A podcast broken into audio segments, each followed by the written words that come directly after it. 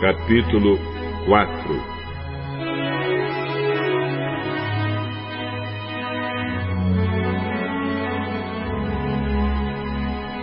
Jesus começou a ensinar outra vez na beira do lago da Galileia. A multidão que se ajuntou em volta dele era tão grande que ele entrou e sentou-se num barco perto da praia, onde o povo estava. Jesus usava parábolas para ensinar muitas coisas. Ele dizia: Escutem, certo homem saiu para semear. E quando estava espalhando as sementes, algumas caíram na beira do caminho, e os passarinhos comeram tudo. Outra parte das sementes caiu no lugar onde havia muitas pedras e pouca terra. As sementes brotaram logo porque a terra não era funda. Mas quando o sol apareceu, queimou as plantas e elas secaram porque não tinham raízes. Outras sementes caíram no meio de espinhos que cresceram e sufocaram as plantas. Por isso nada produziram. Mas as sementes que caíram em terra boa brotaram, cresceram e produziram na base de 30, 60 e até 100 grãos por um. E Jesus terminou dizendo: Se vocês têm ouvidos para ouvir, então ouçam. Quando a multidão foi embora, as pessoas que ficaram ali começaram, junto com os doze discípulos, a fazer perguntas a Jesus sobre parábolas. Jesus disse a eles: A vocês Deus mostra o segredo do seu reino. Mas para os que estão fora do reino, tudo é ensinado por meio de parábolas, para que olhem e não enxerguem nada, e para que escutem e não entendam. Senão, eles voltariam para Deus e Ele os perdoaria. Mas se vocês não entendem essa parábola, como vão entender as outras? O semeador semeia a mensagem de Deus. Algumas pessoas que a ouvem são como sementes que caíram na beira do caminho. Logo que ouvem, Satanás vem e tira a mensagem que foi semeada no coração delas. Outras pessoas são como as sementes que foram semeadas onde havia muitas pedras. Quando ouvem a mensagem, elas aceitam logo com alegria. Mas depois de pouco tempo, essas pessoas abandonam a mensagem porque ela não criou raízes nelas.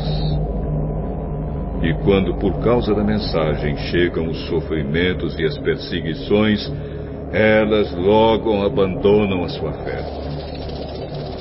Ainda outras são parecidas com as sementes que foram semeadas no meio dos espinhos. Elas ouvem a mensagem, mas quando aparecem as preocupações deste mundo, a ilusão das riquezas e outras ambições, estas coisas sufocam a mensagem e ela não produz frutos. E existem aquelas pessoas que são como as sementes que foram semeadas em terra boa. Elas ouvem e aceitam a mensagem e produzem uma grande colheita. Umas trinta, outras sessenta e ainda outras cem vezes mais do que foi semeado. Jesus continuou.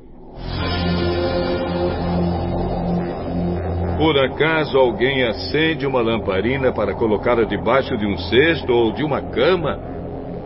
Claro que não. Para iluminar bem, ela deve ser colocada no lugar próprio pois tudo que está escondido será descoberto, e tudo que está em segredo será conhecido. Se vocês têm ouvidos para ouvir, então ouçam. Cuidado com o que vocês ouvem. Deus usará para julgar vocês a mesma regra que vocês usarem para julgar os outros, e com mais dureza ainda. Quem tem receberá mais. Mas quem não tem, até o pouco que tem será tirado dele.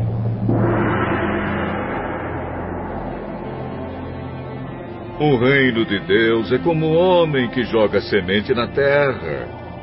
Quer ele esteja acordado, quer esteja dormindo, ela brota e cresce, sem ele saber como isso acontece. É a própria terra que dá o seu fruto. Primeiro aparece a planta, depois a espiga, e mais tarde os grãos que enchem a espiga. Quando as espigas ficam maduras, o homem começa a cortá-las com a foice, pois chegou o tempo da colheita. Com o que podemos comparar o reino de Deus? Que parábola podemos usar para isso? Ele é como uma semente de mostarda, que é a menor de todas as sementes. Mas, depois de semeada, cresce muito até ficar a maior de todas as plantas. E os seus ramos são tão grandes que os passarinhos fazem ninhos entre as suas folhas. Assim, usando muitas parábolas como estas, Jesus falava ao povo de um modo que eles podiam entender. E só falava com eles usando parábolas mas explicava tudo em particular aos discípulos.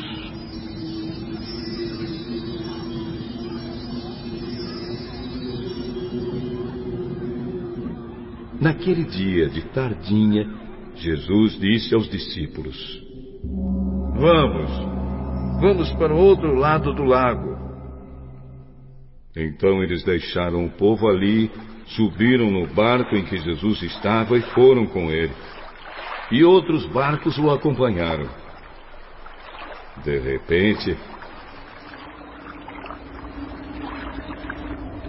começou a soprar um vento muito forte e as ondas arrebentavam com tanta força em cima do barco que ele já estava ficando cheio de água.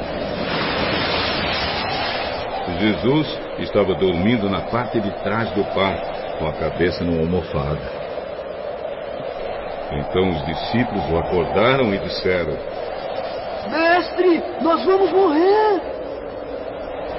O senhor não se importa com isso?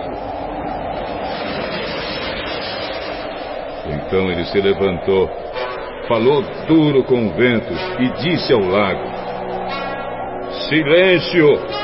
Fique quieto! O vento parou tudo ficou calmo.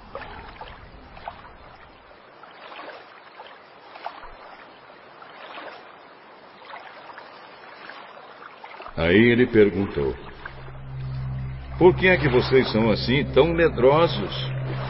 Vocês ainda não têm fé?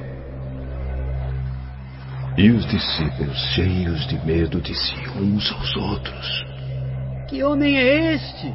Que manda até no vento e nas ondas.